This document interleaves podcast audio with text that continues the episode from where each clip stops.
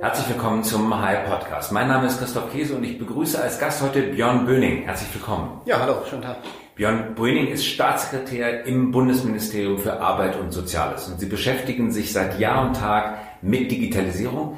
Deswegen reden wir heute. Sie sind in Berlin kein Fremder, sondern Sie waren Leiter der Senatskanzlei hier in Berlin. Das heißt, Sie haben den Aufstieg Berlins zu einer Start-up-Stadt miterlebt, aber auch mitgestaltet. Das ist so, ja. Also ich habe am eigenen Leibe, ich bin seit 2007 in der Senatskanzlei gewesen, also ich habe am eigenen Leibe gespürt, wie sich die Stadt verändert und ich würde jetzt auch mal so mit bisschen Selbstbewusstsein sagen, bisschen was auch bewegt. Und jetzt sind Sie im Bundesministerium für Arbeit und Soziales auch mit zuständig für digitale Themen.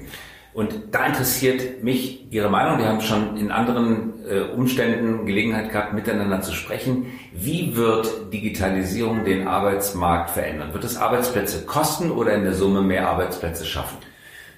Also die Zahlen gehen natürlich auseinander und die Annahmen darüber auch. Ähm, aber wir gehen nach unseren Daten, auch des äh, Instituts für Arbeitsmarkt und Berufsforschung und eigenen Studien, die wir gemacht haben, davon aus, dass äh, wir in den nächsten sieben Jahren einen erheblichen Wandel haben werden. Anderthalb Millionen bis zwei Millionen Jobs werden verloren gehen.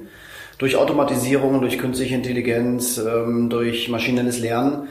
Äh, aber genauso viele Arbeitsplätze werden auch neu entstehen, äh, weil wir sehen, dass sowohl im Hochtechnologiebereich als auch im Bereich der sozialen Berufe, Erziehung, Gesundheit, Pflege eben neue Jobs entstehen. Insofern haben wir einen radikalen Wandel in einer so kurzen Zeit, wie wir das bisher nicht erlebt haben. Anderthalb Millionen bis zwei Millionen in den nächsten sieben, sieben Jahren. Jahren. Mit Blick auf 15 bis 20 Jahre, es gibt ja Studien wie die berühmte Oxford-Studie, aber auch die OECD-Studie, die davon ausgeht, dass die Hälfte aller Arbeitsplätze verschwinden wird, sogar aller Berufe verschwinden wird. Teilen Sie diese Auffassung? Nein, das teile ich nicht. Ähm, wenn man davon ausgeht, dass äh, die Hälfte aller Arbeitsplätze irgendwie von Digitalisierung erfasst werden und ähm, ein Stück weit auch sich äh, in dem Wesensinhalt sehr verändern, dann würde ich sagen, ja, das ist so.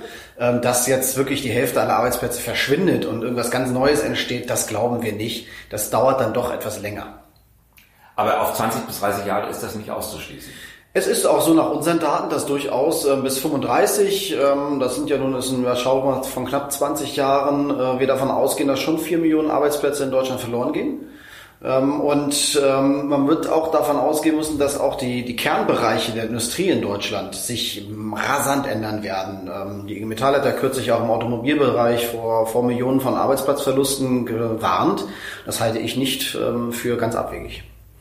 Und wenn wir uns jetzt die einzelnen Berufsgruppen anschauen, wo wird denn dieser digitale Disruptionseffekt am meisten zuschlagen? Das wird ein Stück weit iterativ ablaufen. Ähm, ich gehe davon aus, auch nach unseren Daten, auch das, was ich ähm, selbst so wahrnehme in der Industrie, aber auch im Dienstleistungsbereich, ist, äh, dass wir zuerst eine Polarisierung bekommen werden. Wir werden einen hohen Bedarf an hochqualifizierten äh, Tätigkeiten in Deutschland haben, ähm, der auch nur mittelbar gedeckt werden kann, weswegen wir heute auch ein Fachkräftezuwanderungsgesetz beschlossen haben im Kabinett. Und auf der anderen Seite sind die gering qualifizierten Jobs, insbesondere die, die jetzt als erstes die Automatisierungswelle ähm, ergriffen werden. Ähm, das sind klassisch im Bereich Finanzdienstleistungen, das ist ganz klassisch im Bereich Einzelhandel. Ähm, das klassisch sagen Sie, weil man in der Wissenschaft schon lange das vorhersagt, aber für diejenigen, die betroffen sind, ist es noch gar nicht so klassisch, sondern die werden auch teilweise davon wirklich überrascht. Überhaupt nicht. Ähm, es ist auch so, dass ich mit großer Sorge auf diese beiden großen Sektoren und großen Arbeitsplatzbringer in Deutschland schaue. Automobil und Finanzen. Äh, nee, Finanzdienstleistungen und Einzelhandel ähm, äh, weil in diesen Bereichen ähm, aus meiner Sicht noch zu wenig sich eingestellt worden ist. Ähm, Wo schlägt es denn beispielsweise im Einzelhandel so? Ist es die automatische Kasse, die von Amazon jetzt in viele andere äh, Unternehmen hineinkommt? Ja, das wird so, äh, da wird es angefangen bei der automatischen Kasse. Es gibt pra praktisch den Kassierer, die Kassiererin auch nur noch, weil die Kunden das irgendwie so gewöhnt sind. Technisch ist das heute alles schon anders möglich. IKEA wird jetzt komplett umstellen und das bei IKEA ist ein gutes Beispiel. Die Kassiererin, Kassierer wird abgeschafft und die werden jetzt in die Logistik gebracht, was jetzt individuell für die Menschen, die Beschäftigten dort arbeiten, jetzt auch nicht als Aufstieg geführt wird, sondern eher als Abstieg. Und dann also im Gegenteil, Kassierer galt ja in der Binnenhierarchie eines Supermarktes oder einer, eines Warenhauses wie IKEA durchaus als eine sehr große vertrauenswürdige Stellung. Man musste eine besondere Prüfung dafür ablesen, man, man musste einen Kassenschein haben, dass man auch wirklich mit dem Geld umgehen darf. Ist ein Abstieg für viele. Total. Das, war, war, natürlich so die letzte Instanz, äh, bis das Geld dann kam. Und ähm, in der Tat, die waren in der, in der Unternehmenshierarchie sehr angesehen. Und das ist jetzt natürlich eine andere Geschichte. Und kann man das generell sagen, dass die Jobs, die jetzt in der Digitalisierung bedroht werden oder sogar verloren gehen, für die Betroffenen mit einem sozialen Abstieg, vielleicht sogar auch mit einer geringeren Zahlung verbunden, Bezahlung ja. verbunden sind? Äh, um, im Großen, ja. Das erleben wir derzeit, weshalb auch nach unseren Studien 38 Prozent der Beschäftigten Angst haben vor der Digitalisierung und sie nicht mit positiven Gefühlen begleiten, sondern wir eben da sehr, sehr schwierige Effekte aussehen und das Beschäftigte einfach Sorge haben. Und dann natürlich, wenn man jetzt auch über ähm, anderen Bereich, im industriellen Bereich ähm, sieht, wo agile Teams künftig wichtiger werden, wo unterschiedliche Disziplinen zusammenkommen, auch über Unternehmensgrenzen hinweg, gibt es dann plötzlich diesen klassischen Vorarbeiter nicht mehr, der vorher die Leute zu sich geholt hat, gesagt, ihr macht jetzt heute erstens, zweitens, drittens ähm, ist jetzt plötzlich ein Teil eines Teams. Das geht natürlich für ihn emotional auch mit einer ähm, ja, Abwürdigung durchaus einher.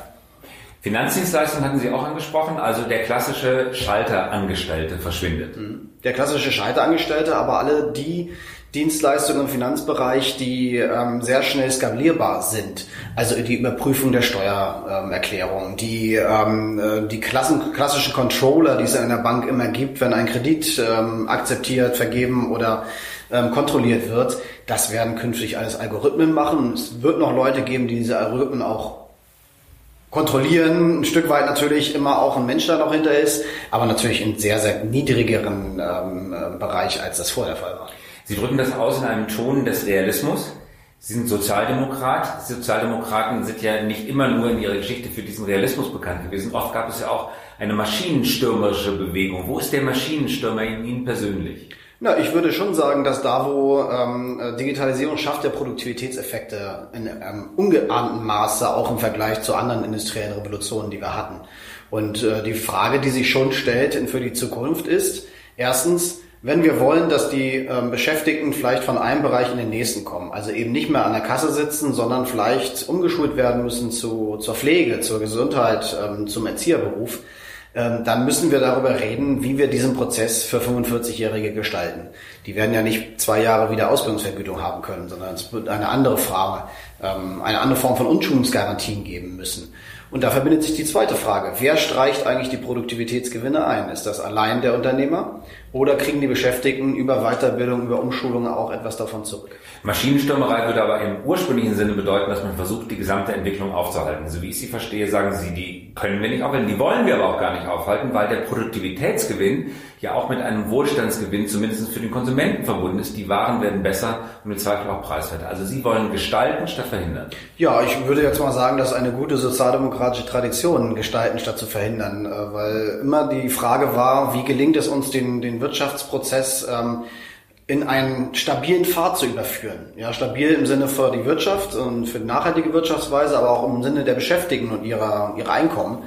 Ähm, und das sehe ich jetzt auch. Wir müssen diesen Prozess gestalten, wenn wir erfolgreich sein wollen. Wir müssen ihn aber auch intelligent gestalten. Das heißt für mich, ähm, wir müssen auch einen eigenständigen europäischen Pfad der Digitalisierung finden, der sich ein Stück weit von dem US-amerikanischen und chinesischen Modell abhebt. Stabilität, die Sie gerade angesprochen haben, bedeutet aber in vergangenen Jahrzehnten auch heute oft noch für Gewerkschaften, für gewerkschaftlich orientierte Sozialdemokraten ein Übermaß an Stabilität. So viel Stabilität, dass es eigentlich schon erstarrt ist in seinen bisherigen Strukturen und die Wandlungsgeschwindigkeit mehr oder weniger auf Null geht. Das wollen Sie nun auch wieder nicht. Sie wollen nicht zu viel Stabilität, Sie wollen das richtige Maß an Stabilität.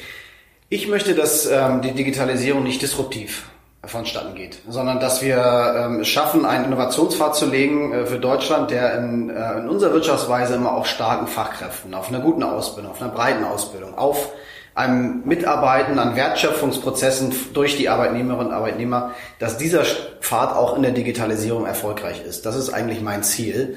Ähm, disruptiv würde heißen Innovation First, ähm, alles was bricht ist gut. Das halte ich nicht für den richtigen Weg.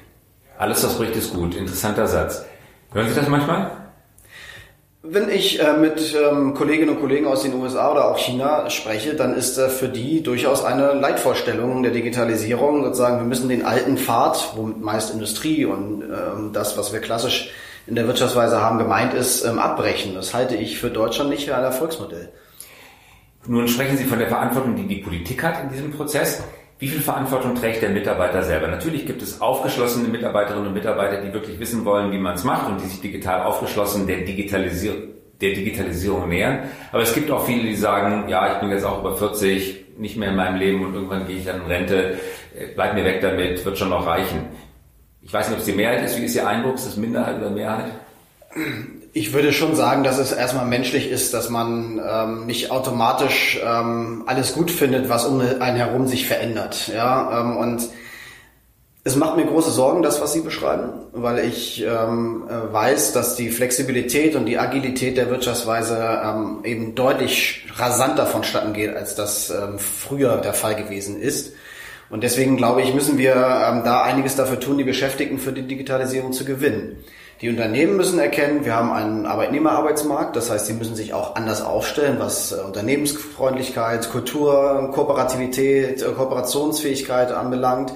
Aber auch die Beschäftigten müssen sich daran gewöhnen, dass man äh, in einer anderen Wirtschaftsweise nicht mehr so hierarchisch von oben befehligt wird, sondern dass man ein Stück auch eine eigene Verantwortung übernehmen muss für Weiterbildung, für ähm, äh, das Gewöhnen an neue Produktionsprozesse. Das ist natürlich eine hohe Herausforderung. Also Bringschuld und Hohlschuld ja. auf beiden Seiten. So sehe ich das, ja. Ähm, Frau Merkel und Frau Kramp-Karrenbauer können nicht an jede Haustür klopfen, die Leute persönlich beim Abendessen davon überzeugen, dass Digitalisierung wichtig ist. Ja. Man muss schon selber Neugierde mitbringen. Man muss schon selber Neugierde mitbringen. Ähm, und ähm, ich glaube, äh, das, was wir in Deutschland mit Betriebsräten bisher hatten, ist eine unterschätzte Ressource. Ähm, wir müssen ähm, die Betriebsräte, die sich immer schon als Co-Manager auch von unternehmerischer Entwicklung verstanden haben, ähm, die müssen wir unterstützen und diejenigen, die auch ein Gefühl dafür haben, dass in ihrem Betrieb vielleicht ganze Beschäftigtengruppen sind, die jetzt auf dem Shopfloor so nicht mehr gebraucht werden, dass sie die mitnehmen und sagen, Junge, das mag vielleicht noch vier, fünf Jahre hier gut gehen, aber mit deiner Qualifikation musst du jetzt was tun, um äh, mitzuhelfen, äh, auf ein anderes, einen anderen Bereich im Unternehmen vielleicht zu kommen. Ähm, das ist, glaube ich, ähm, diese sozialpartnerschaftliche Idee, jedenfalls nach unserer Erfahrung, ist eine, die ähm, bei der Einführung von digitalen Technologien Unternehmen äh, eine sehr unterschätzte Ressource ist. Nun sitzen Sie einer Behörde, einem Ministerium vor, einer, einer ganzen äh, tief gestaffelten Struktur, die sich sehr viel mit dem Thema Arbeit, aber wenig mit dem Thema Wandel der Arbeit oder auch mit dem Thema Arbeitslosigkeit beschäftigt hat. Sie haben einmal gesagt, es kann nicht die Aufgabe der Bundesanstalt für Arbeit in Nürnberg sein, sich nur mit Arbeit äh, zu beschäftigen oder mit Beschäftigung zu beschäftigen, sondern sie muss sich auch mit Wandel von Arbeit und auch mit Arbeitslosigkeit stärker beschäftigen. Wenn man sich die Analysen aus dem Nürnberger Hause durchliest, IAB, Institut für Arbeitsmarktforschung, die steht jetzt höflich ausgedrückt nicht an der Spitze der akademischen Bewegung in Sachen digital Auswirkungsforschung auf die ähm, Ökonomie. Sehen Sie da Nachholbedarf? Da sehe ich dringenden Nachholbedarf. Die Bundesagentur steht vor einem großen Kulturwandel. Ähm, sie ist ja eine Fake-Agentur. Sie ist eigentlich nur für Arbeitslosigkeit. Eine Fake-Agentur? Ja, weil sie eigentlich für Arbeitslosigkeit zuständig ist. Aber der, der Staatsminister im Ministerium sagt, das Bundesanstalt für Arbeit ist eine ja, Fake-Agentur. Um, umgangssprachlich beschrieben, weil sie eigentlich für Arbeitslosigkeit zuständig ist, aber nicht für Arbeit.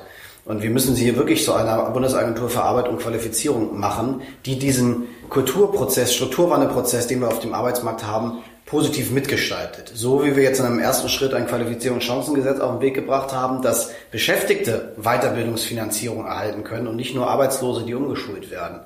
Oder dass die Bundesagentur ähm, viel stärker auf einem Arbeitsmarkt, der vielleicht drei, vier Prozent Arbeitslosigkeit mittelfristig hat, ähm, äh, viel stärker dafür sorgen muss, dass sie nicht nur eine gute Beratung von Arbeitslosen macht und Arbeitssuchenden macht, sondern auch eine gute Beratung äh, für Beschäftigtengruppen, die zum Beispiel von Automatisierung betroffen sein werden, die aber eben noch nicht arbeitslos sind. Also da, glaube ich, äh, muss ein anderes Verständnis her. Wenn ich die Studien der IAB lese, muss ich sagen, bleibe ich oft enttäuscht und ratlos zurück, weil die beschäftigen sich immer mit Themen der Automatisierung. Das kennt man seit 100 Jahren. Automatisierung gibt es schon Ewigkeiten. Deswegen ist das auch ein gut abgeschrittenes Forschungsterrain, aber mit Disruption in den Studien, wenn es um Digitalisierung geht, hat man äh, nicht viel anzufangen muss. Deswegen kommt die IAB auch auf ganz andere Zahlen als beispielsweise die OECD-Studien oder die Oxford-Studie. Man schaut immer nur auf Automatisierungsprozesse, aber ähm, Disruption, der gesamte Beruf des Lastwagenfahrers, des Taxifahrers könnte verschwinden, spielt keine Rolle. Und deswegen spiegeln die Zahlen, die dort äh, produziert werden, oft eine falsche Sicherheit, aus meiner Sicht, falsche Sicherheit vor, weil sie niedriger sind als das, was wahrscheinlich zu erwarten steht. Sehen Sie das ähnlich? Wir diskutieren das sehr intensiv äh, mit den Kolleginnen und Kollegen auch des IAB, weil ich auch nicht von jeder methodischen Grundlage so überzeugt bin, ähm, weil ich auch davon ausgehe, dass äh, die Disruption äh, wahrscheinlich ähm, erheblicher sein wird, als ähm, die Annahmen dort sind. Nun ist das ein wissenschaftlicher Streit, ob das so ist. Ähm, was wir mit gesicherter Erkenntnis sagen können, dass in, äh, in den Bereichen, die ich beschrieben habe, wir eine starke Polarisierung bekommen werden. Und dass wir, selbst wenn wir nur davon ausgehen, dass vielleicht jetzt nicht massig an Arbeitsplätzen verloren geht, aber dass wir einen erheblichen Wandel auf dem Arbeitsmarkt haben, dass man das nicht den Beschäftigten allein überlassen kann, sondern dass man ein Stück weit diesen Strukturwandel über ein Airbag oder ein Rahmensystem auch mitgestalten muss. Und ähm, da glaube ich, ist an dieser Stelle noch zu wenig an Kenntnis da, weil wir müssen dann ja sehr tief auf die Ebene, wir müssen auf die Branchen gehen. Was passiert in den einzelnen Branchen? Was passiert im Automobilzulieferbereich, im Chemiebereich? Und dann müssen wir sogar auf die einzelnen Beschäftigtengruppen gehen und deren Qualifikation und zu schauen, was ist eigentlich ihre Weiterbildungsnotwendigkeit. In vielen Fällen wissen wir gar nicht, was Weiterbildungsziel in einer bestimmten Branche sein sollte. Nun haben wir ja äh, oft den Effekt bei Strukturwandlungen durch Technologie, der gut beschrieben ist mit dem alten Auswandererspruch. Damals sagte man in Bremerhaven bei der Auswanderung nach Amerika, der ersten Generation den Tod, der zweiten Generation die Not, der dritten Generation das Brot. Sprich, diejenigen, die die größte Rendite aus der Digitalisierung äh, einfahren, sind eben nicht diejenigen, die als Erste davon getroffen werden. Beispielsweise der IKEA-Kassierer, die IKEA-Kassiererin geht ins Lager, hm, eher Abstieg als Aufstieg aber deren Kinder, deren Enkelkinder werden wahrscheinlich eine ziemlich dicke Digitalisierungsdividende einfahren. Sehen Sie das ähnlich oder hat man eine Chance mit 45, 50, 55 tatsächlich nochmal zum Gewinner der Digitalisierung zu werden? Ja, ich würde es umgekehrt sagen. Ähm, wir müssen diejenigen, die bereit sind, mit 45 Jahren sich nochmal anzustrengen, die müssen wir unterstützen. Äh, wenn äh, Menschen erkennen, dass sie mit 55 ihren Berufsinhalt, den sie vor 20 Jahren mal gelernt haben, äh, dass der wahrscheinlich nicht mehr trägt die nächsten fünf Jahre.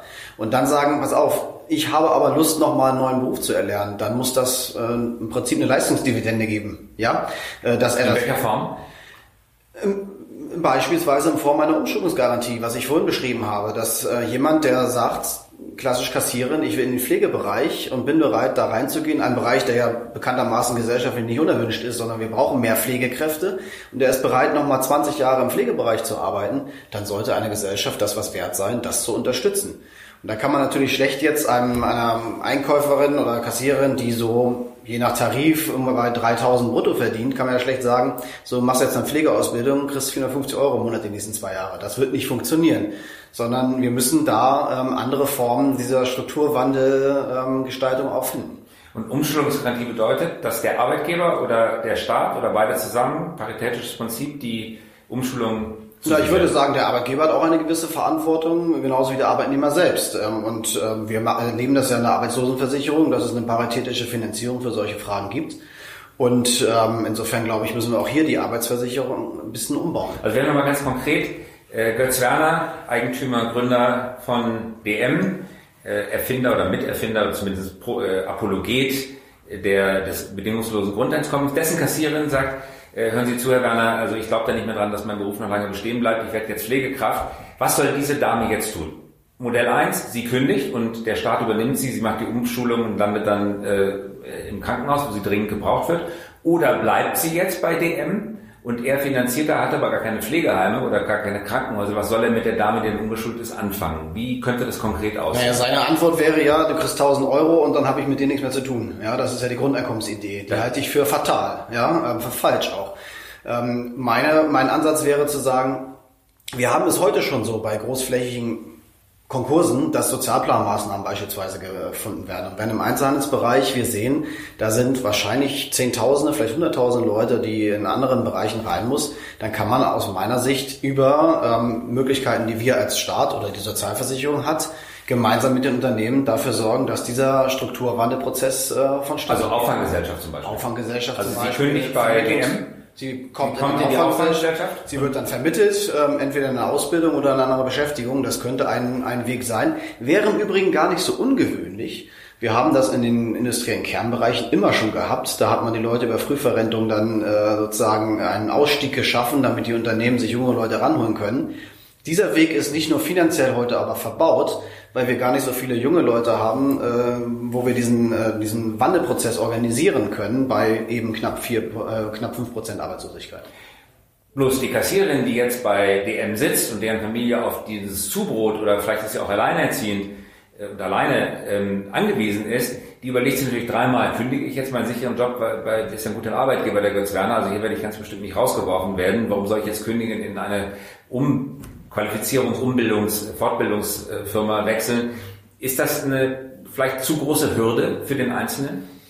Es ist eine große Hürde. Ähm, wir müssen motivieren und ermutigen glaube ich, das ist ähm, schon eine Kernaufgabe auch von Politik, aber auch von Wirtschaft und Gewerkschaften, dass äh, wir nicht nur alarmieren, äh, nicht nur ähm, auch durchaus die Härten dieses Prozesses beschreiben, sondern dass wir eben auch ähm, ermutigen, ähm, diese Wege zu beschreiten, weil sonst äh, wird, wird sie auf lange Frist äh, ein ganz großes Problem auf dem Arbeitsmarkt bekommen.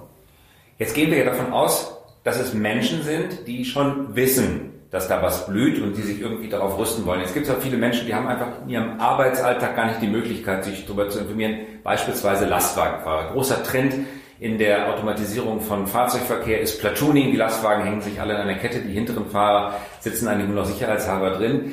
Der sitzt jetzt den ganzen Tag auf der Autobahn. Wenn er schlafen will, dann muss er schlafen, weil das vorgeschrieben ist. Aber auf den Parkplätzen gibt es keinen Platz mehr. Der muss den ganzen Tag auf die Straße schauen und den Wagen zwischen zwei weißen Linien halten. Wie soll dieser Mensch sich jetzt darüber informieren, dass da etwas im Anzug ist? Es droht Gefahr. Muss man den vielleicht, Vorschlag Thomas Heimann aus der CDU, rausholen aus der Fahrerkabine und in eine Pflichtschulung stecken für einige Wochen, damit er das mal auch staatlicherseits mitgeteilt bekommt, was droht? Also ich glaube, dass die, ähm, äh, das meinte ich mit Kulturwandel der Bundesagentur. Die Bundesagentur muss raus ähm, aus den, aus der, aus der Regionaldirektion, aus den Arbeitsagenturen rein in die Unternehmen und äh, den Leuten äh, dieses auch äh, transparent machen. Es gibt schon in vielen Unternehmen sogenannte Transformationslandkarten, äh, wo dann für die einzelnen Beschäftigtengruppen auch erfasst wird, was da passiert. Gemeinsam Betriebsrat, Personalverstand organisieren das. Ähm, das ist ein positives Beispiel. Ein zweites ist, dass wir, dass ich auch glaube, wir brauchen Plattformen, wo jeder Einzelne sich auch informieren kann, was da ähm, sozusagen meiner Qualifikation in den nächsten Jahren so äh, blüht. Und drittens ähm, halte ich es nicht für ausgeschlossen, dass wir ähm, äh, gemeinsam mit den Unternehmen schauen müssen, äh, wie ähm, dann eben auch eine solche Weiterbildungs- und Anspruchnahme incentiviert wird. Ja, also es wird nicht allein darauf ankommen, dass man Angebote macht, sondern man muss schon ein Incentive setzen, äh, damit auch ein Beschäftigter sagt, ich will da jetzt was anderes machen. Sie fordern ja die Bundesanstalt für Arbeit, Bundesagentur muss ich sagen, für Arbeit nach meinem Eindruck stärker heraus, äh, als viele Unionspolitiker sie herausfordern. Ja, das ist so.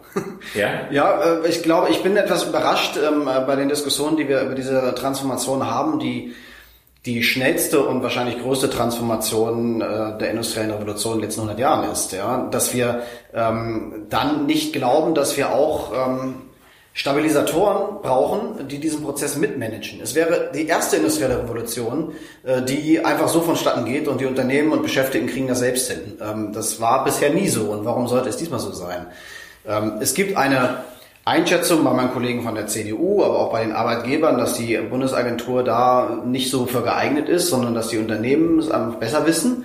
Das will ich als Argument gar nicht von der Hand weisen. Das mag so sein. Ähm, äh, nur ein Unternehmen guckt natürlich erstmal auf seine Beschäftigten und muss nicht automatisch makroökonomisch betrachten.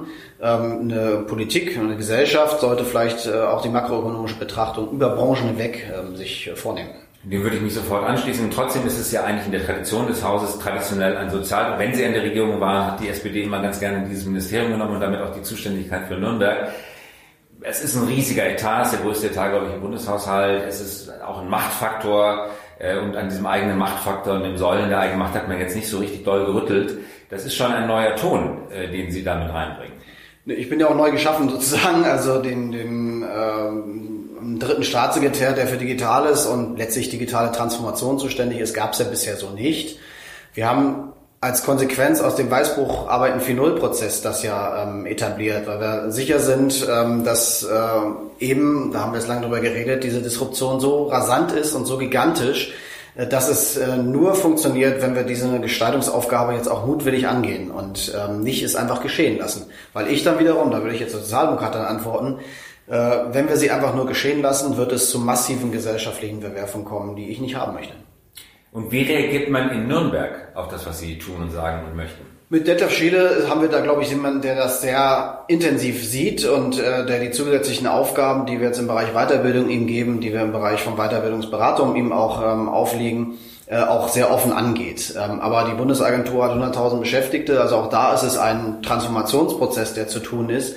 Insofern kann man nicht erwarten, dass das von heute auf morgen passiert. Aber es gibt sehr offene Ohren.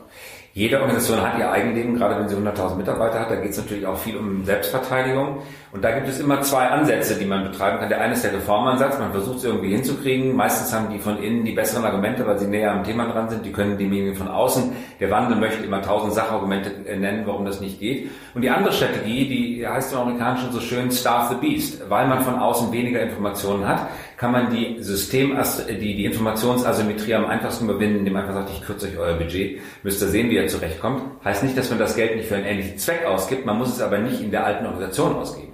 Rein ja, theoretisch können Sie 20% Budget kürzen und sagen, kommt damit zurecht, den Rest, den ich eingespart habe, den gebe ich woanders hin, in andere Strukturen, meinethalben privatwirtschaftliche oder hybride Lösungen, Public-Private Partnership.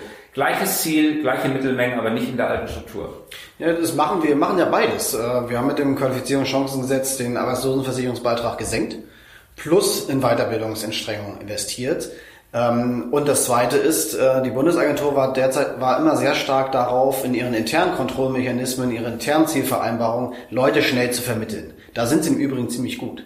Ähm, jetzt kommt eine andere Aufgabe, eine veränderte Aufgabe darauf zu. Und warum sollen dieselben Zielvereinbarungsmechanismen nicht auch für diese Aufgabe gut wirken können? Ja, das ist äh, gut verständlich. Sehen, sehen Sie die Chancen, dass Sie das in Ihrer jetzigen Amtszeit hinbekommen? Den Anfang wenn, zumindest machen. Ja, wenn ich, wenn ich die Chancen nicht sehen würde, dann müsste ich ja morgen nach Hause gehen. Äh, nee, also die Chancen sehe ich, ja. Und ähm, ich sehe einfach auch, dass ähm, sowohl in der Bundesregierung als auch in den einzelnen Institutionen, jetzt meine ich auch die Rentenversicherung die Deutsche Unfallversicherung, ähm, sehr, sehr stark auch durch diesen Weißbuchprozess Arbeiten 4.0 ähm, sich mit den Themen auseinandergesetzt wird. Das war wirklich, muss ich sagen, von meinen Vorgängern sozusagen und von Andrea Nahles ein wichtiger Weg, diesen Diskussions- und Kommunikationsprozess anzustoßen, damit die Leute auch merken, da passiert so etwas, dass wir uns dem auch stellen müssen. Aus dem Hause ist ja auch die Strategie 2025 noch unter Sigmar Gabriel damals entstanden. Hat die noch Bestand? Ja, also die Gesamtstrategie so nicht, aber einzelne Bestandteile ja. Und ähm, äh, wir sind auch sehr engen Dialog mit den, mit den anderen Ressorts, wenn wir jetzt gerade die Strategie künstliche Intelligenz gemacht haben, was ja auch ein Ergebnis dessen war, äh, wenn wir darüber reden, wie kann ein modernes Wettbewerbsrecht gestaltet werden, damit auch Unternehmen über Plattformen anders arbeiten können, äh, besser operativ am Markt bestehen können. Ähm, die Strategie fügen wir fort, ja. Schauen wir mal auf den internationalen Blick, auf den internationalen Wettbewerb. Wo sehen Sie Deutschland im internationalen Wettbewerb um digitalen Fortschritt?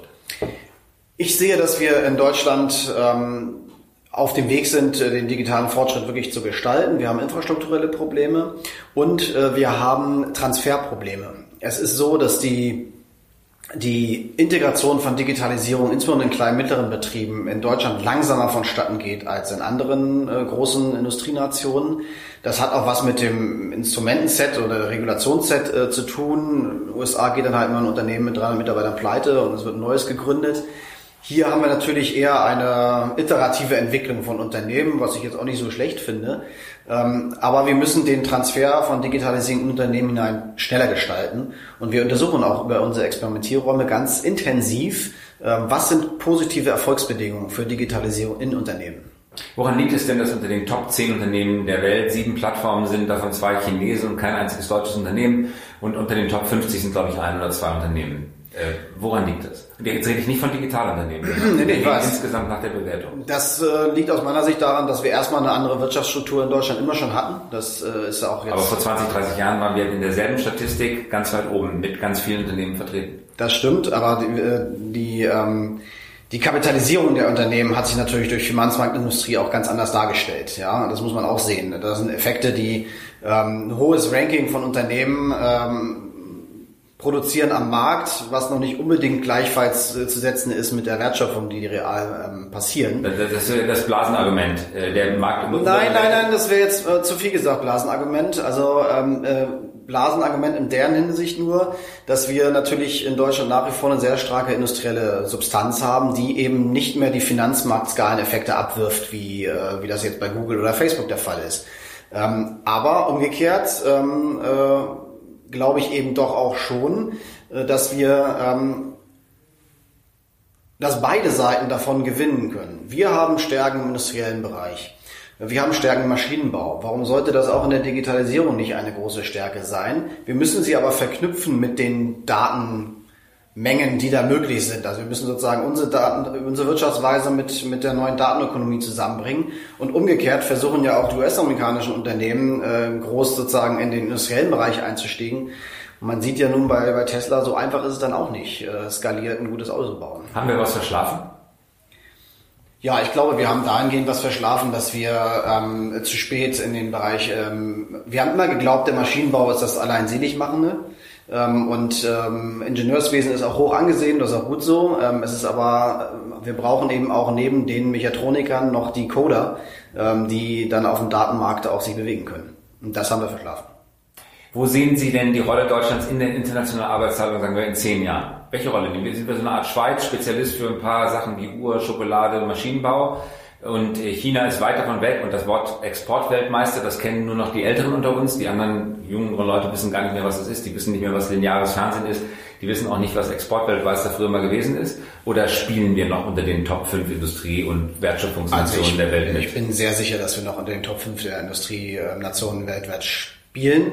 Aber wie gesagt, nur wenn es uns gelingt, ähm, unseren Weg, ähm, ich sag mal Fachkräfte 4.0 Weg, ähm, wirklich zu beschreiten und in der Lage zu sein, hochproduktiv weiterhin zu sein. Trotzdem sind wir natürlich auch Weltmeister im Euphemismus. Man trifft ja, man kann ja auch keine deutsche Firmenveranstaltung gehen, und dass einem jemand die Hand entgegenstreckt und sagt, ich bin Weltmarktführer für XYZ. Man muss nur die Nische schmal genug definieren, man ist immer Weltmarktführer. Vor einigen Jahren waren wir stolz darauf, dass wir der Exportweltmeister sind. Dann hat China uns überholt. Jetzt sagen wir, wir sind unter den Top 5 und dann sagt sich natürlich in ein paar Jahren ganz einfach, wir sind unter den Top 10 der Top-Exporteure. Dann sind wir in 20, 30 Jahren, sagen wir ganz stolz, wir sind unter den Top 50 der Exporteure. Das mendelt sich so nach unten. Sollte man dann nicht einfach mutiger sein und sagen, wir wollen auf Platz 1, 2, 3 bleiben oder direkt sagen, wir möchten die Schweiz in groß werden? Nein, ich glaube, die Schweiz in groß ist auch für uns kein Weg. Ähm, wir müssen äh, unter den Top 1 bis 5 bleiben und ähm, ich glaube, die haben das alles Potenzial dafür. Wir haben die Fachkräfte nach wie vor, wir haben eine stabile Infrastruktur, wir haben eine stabile ähm, Wirtschaftsstruktur nach wie vor. Und die Frage ist, jetzt treffen wir jetzt die richtigen Investitionsentscheidungen in den Unternehmen, äh, dass wir diesen Weg auch schaffen. Das hoffe ich mit einer berechtigten Zuversicht. Welches ist der sicherste, beste, interessanteste Beruf der Zukunft? Ähm, ich glaube, zwei Bereiche sind die sichersten, äh, die interessantesten. Einmal ähm, der Bereich ähm, Dienst am Menschen. Also das, was wir, wo Dienstleistung von Menschen für Menschen gemacht wird, weil wir diesen Bereich ähm, unbedingt ausbauen müssen und besser bezahlen müssen, weil er gesellschaftlich gebraucht wird. Und zweitens, ähm, der spannendste Job wird, glaube ich, sein ähm, ähm, Design-Thinker oder Scrum-Teamleiter, die ähm, innerhalb von Unternehmen und über Unternehmen hinweg Kooperationen aufbauen, wo sich verschiedene Wirtschaftsweisen, verschiedene Produktentwicklungen äh, treffen. Und ich glaube, das ist so ein bisschen auch der Kern dessen, was wir früher als starken Vorarbeiter haben, wird künftig dieser Job sein und der wird sehr beliebt sein unter den Fachkräften. Interessante These, weil Sie, damit sagen Sie eigentlich, die wahre Innovation ist eine Prozessinnovation. Das merken wir an vielen, vielen Stellen. Rocket Internet hier direkt um die Ecke ist gar nicht so sehr ein Produktinnovator, wird ja oft auch Rocket vorgeworfen, sie seien eigentlich nur Kopist, was sie gar nicht sind, aber der Vorwurf ist ja bekannt. Aber sie sind Prozessinnovatoren. Sie haben es entwickelt, wie man es hinbekommen kann, innerhalb von 100 Tagen eine komplette Firma auf die Beine zu stellen. Jetzt sagen Sie, der Scrum Master ist das Idealbild der Zukunft, weil der ist ein Prozessinnovator. Genau, ich glaube, das ist äh, der Kernbestandteil von New Work. Nämlich, dass äh, diejenigen, die in der Lage sind, ähm, lose Enden zusammenzubringen, so wie ich es mal umschreiben, äh, und dann den Prozess auf eine höhere Ebene zu führen, dass die ähm, gesellschaftlich wahrscheinlich künftig auch sehr, sehr hoch angesehen sein werden. Und sind Sie der Scrum Master des Arbeitsministeriums? Sagen wir so, ich versuche meinen Anteil zu leisten. Und haben Sie ein Kanban-Board bei sich im Büro hängen? Aber Nein, das habe ich nicht, aber wir haben eine Denkfabrik, äh, wo wir genau alle diese Dinge haben, wo wir auch einen großen Scrum-Tisch haben äh, und äh, wo 15 Kolleginnen und Kollegen an eben Design-Thinking-Prozessen arbeiten im Bereich beschäftigten Datenschutz, im Bereich künstliche Intelligenz ähm, und ähm, anders arbeiten als so preußisch, wie das bisher der Fall war. Und Andrea Nahles und Sie so im privaten Umgang oder im geschäftlichen Umgang miteinander machen Sie so zu Beginn der Legislatur 100 gelbe Post-it-Zettel hängen an die Wand, haben dann einen roten Strich, der Tag für Tag weiter nach rechts geht. Und wenn es nicht mehr passt, dann sortieren Sie aus und äh, sorgen dafür, dass das Ziel, das Zeitziel immer erreicht bleibt, aber der Inhalt dessen, was getan werden muss, dann immer schön verschlankt wird, sodass man es auch schaffen kann? Also scrummen Sie auch in der Politik? Ja, wir scrummen auch in der Politik, das passiert. Ähm, und wir haben das, was äh, erarbeitet worden ist, auch übersetzt in, in, in einen Scrum-Prozess. Ähm, das ist so. Ähm, jetzt ist dann bei der Politik natürlich immer die Frage, was sind Opportunitäten, was sind Gelegenheitsfenster, was äh, ist auch politische Macht, mit dem man Dinge durchsetzen kann. Und das ist dann eher der Job von Andrea Nahles. Letzte Frage, Herr Böhling. Warum sind Sie in der Politik und nicht einfach nur Startup-Unternehmer wie jeder junge Mann Ihrer Generation? Warum machen Sie Politik? Äh, weil, glaube ich, Politik ähm, auch sowas wie der, ähm, also mein Verständnis braucht Politik jetzt eben auch ein anderes agiles Format. Das mache ich jetzt in meinem Ministerium und ähm, Politik kann auch ein Startup sein und ähm, äh, wenn Politik auch künftig erfolgreich dahingehend sein möchte, dass sie weiterhin ankommt und nicht mehr irgendwo so in der Sphäre schlägt, dann müssen wir ähm, diese Ideen von New Work auch in der Politik durchsetzen. Also mit einigem Frust auch verbunden, kann ich mir vorstellen. Nö, bei mir nicht. Also ich muss sagen. Es gibt auch viele, die, es, die vieles wollen, aber ganz bestimmt nicht das. Ja, das ist so, natürlich, die klar. Müssen ja Mehrheit, wenn ähm, Unternehmen sind, ist der, sind sie Chef und sagen, hier geht's lang. Ja, Politik ist doch schon viel, meine Partei auch äh, viel zu lange mit schlechter Laune durch die Gegend gelaufen. Das kann doch nicht der Sinn und Zweck der Also Sie sind gute Laune Sozialdemokrat. Genau. Das ist doch ein gutes Schlusswort. Ganz herzlichen Dank fürs Kommen. Danke auch, ja. Das war der High Podcast mit Björn Böhling und wir hören uns wieder beim nächsten Mal. Besten Dank.